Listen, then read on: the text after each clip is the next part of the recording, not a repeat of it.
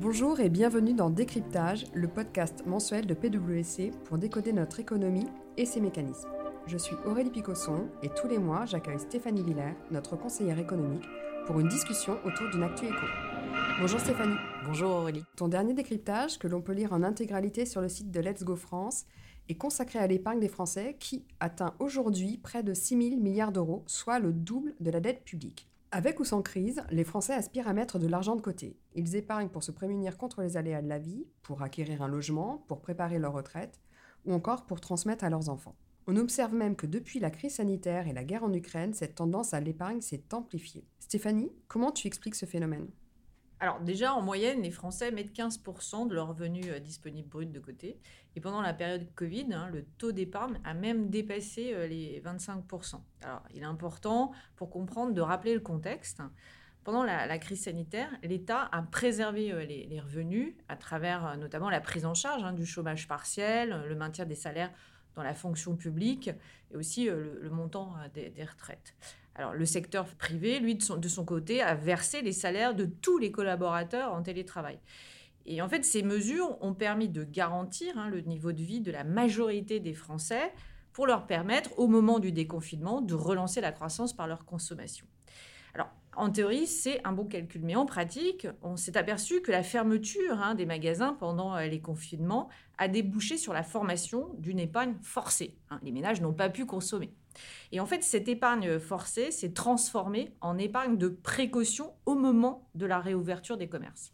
Et est-ce que les Français ont véritablement eu la possibilité, le temps de se constituer une épargne pendant cette période inédite? Oui, c'est ce que nous dit euh, la Banque de France. Hein. Les ménages se sont constitués un surplus d'épargne de 175 milliards d'euros entre le premier trimestre 2020 et le quatrième trimestre 2021. Et ce qu'il faut bien comprendre, c'est en fait que l'État a transféré, hein, par ces mesures de soutien, un pouvoir économique entre les mains des ménages. Je m'explique, il y a eu un basculement hein, du pouvoir décisionnaire. Aujourd'hui, l'État s'est endetté et n'a donc plus hein, les, marges de manœuvre nécessaires pour financer l'économie de demain, par exemple. Alors qu'en face, les, les, épargnants se sont constitués une manne au fort potentiel qui pourrait notamment relancer l'économie ou financer les secteurs de demain. Mais tu peux nous préciser ce qu'on entend exactement par l'épargne? Alors l'épargne, c'est un résidu. C'est la partie du revenu qui n'est pas consommée. En d'autres termes, c'est ce qui reste hein, quand toutes les dépenses contraintes ou volontaires ont été réalisées. Il s'agit donc d'un flux. Et il faut distinguer l'épargne du patrimoine. Parce que le patrimoine, lui, c'est un stock. Chaque agent économique peut se constituer un patrimoine financier par la détention euh, d'un portefeuille d'actifs, par exemple, ou disposer d'un patrimoine immobilier. Et on sait que les Français aiment la pierre et aspirent à être euh, propriétaires. Euh, d'après les prévisions euh, de l'INSEE, le taux d'épargne des ménages français devrait atteindre 17,8% du revenu disponible brut hein, au dernier trimestre 2022. Donc c'est plus que la moyenne de long terme. Hein. Rappelez-vous, hein, c'est plutôt les Français mettent en, général 15% de, de leurs revenus euh, disponibles. Là, c'est un peu plus. Mais en parallèle, on voit que la consommation privée devrait diminuer de 0,7% sur la même période. Comment expliquer la capacité des ménages à mettre de l'argent de côté alors qu'ils considèrent précisément que leur niveau de vie se dégrade et donc ils consomment moins? Eh bien, les Français font face à une inflation qui n'a jamais atteint des niveaux aussi élevés depuis 35 euh, ans. Alors, par manque de repères hein, et par crainte pour euh, leur avenir, eh bien, euh, ils aspirent à mettre de l'argent de côté, à se constituer ce qu'on appelle une épargne de précaution. Ils veulent se protéger contre les incertitudes. En fait, le modèle de protection sociale, hein, tel qu'il a été mis en place en France à l'après-guerre, ne constitue plus hein, le pare-feu nécessaire pour leur sécurité financière. Et puis, certains économistes pensent que euh, face à l'envolée hein, des dépenses publiques pendant la pandémie et la crise énergétique, les ménages peuvent considérer que les déficits euh, publics actuels sont les impôts de demain. Alors dans ce cas, Hein, ils décident de moins dépenser pour épargner dans la perspective de la hausse probable de la pression fiscale, donc des impôts. D'accord. mais de leur épargne, qu'en font-ils les Français? Ils la placent? Alors, l'épargne des Français, l'épargne financière, hein, se scinde en deux catégories. D'un côté, on retrouve les produits de taux avec les dépôts bancaires, euh, aussi euh, l'épargne réglementée telle que livret A, livret jeune mais aussi l'assurance vie en euros. Hein. C'est une épargne qui, en général, peu rémunérée, mais qui a l'avantage d'être liquide et peu risquée. Alors l'encours de, l'ensemble hein, de ces produits de, taux a atteint 3 600 milliards d'euros. Et on sait que les Français orientent principalement euh, leur argent bah, vers les dépôts à vue, hein, c'est-à-dire euh, leur compte courant, mais ils aiment aussi l'épargne réglementée, avec euh, en tête de liste le livret A. Et enfin, on sait que le, le, placement préféré des Français, c'est l'assurance vie en euros, et son encours total est de 1500 milliards d'euros. De l'autre, on, retrouve des produits dits de fonds propres. C'est notamment euh, les actions cotées et euh, les actions non cotées. Alors c'est un segment qui est plus risqué que le marché taux, mais la rémunération est censée être plus élevée. Hein, c'est fonction du risque. Et l'encours total hein, de ces euh, produits de fonds propres a atteint 2000 milliards d'euros.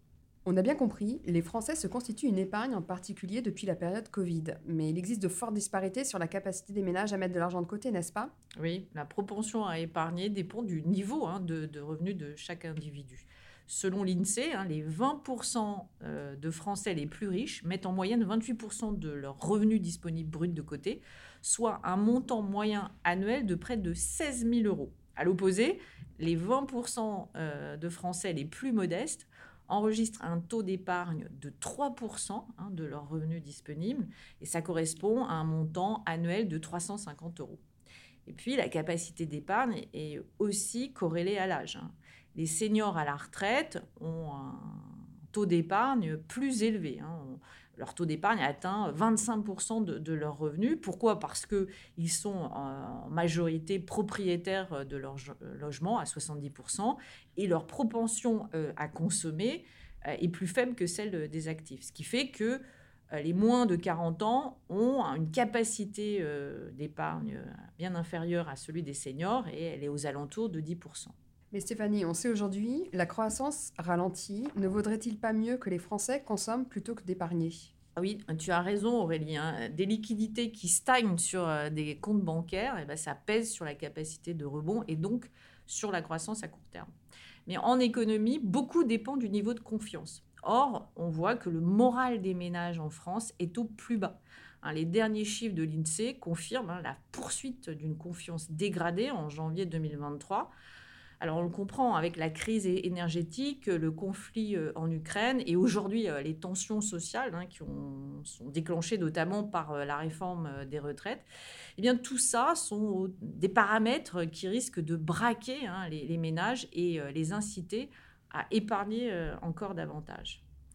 Or en cette période de forte inflation, certaines pistes hein, pourraient être étudiées pour justement redonner confiance et inciter les ménages à dépenser davantage comme avec euh, par exemple le déblocage de l'épargne salariale. Oui, ce serait une bonne option euh, à envisager, alors sur une période donnée et pour un montant plafonné. Hein, cette mesure, en fait, permettrait aux salariés de disposer d'une partie de leur épargne et euh, ainsi d'être moins contraints hein, dans, leurs dépenses. Je rappelle que l'encours hein, de, l'épargne salariale, c'est-à-dire incluant, incluant l'intéressement et la participation, atteint plus de 150 milliards d'euros. Déjà, cette épargne peut être débloquée hein, de façon anticipée sous certaines conditions. On les connaît euh, le mariage, le divorce, euh, naissance, euh, aussi l'acquisition d'une résidence principale ou encore la création d'entreprises.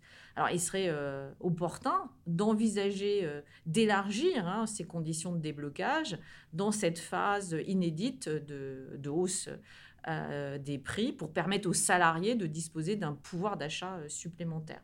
Il pourrait en être de même pour l'assurance vie.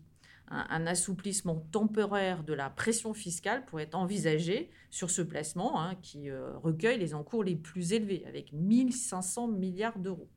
On comprend qu'à court terme, il est important de stimuler la consommation, mais à plus long terme, on entend parler de plus en plus de la nécessité de flécher l'épargne vers le financement des investissements d'avenir.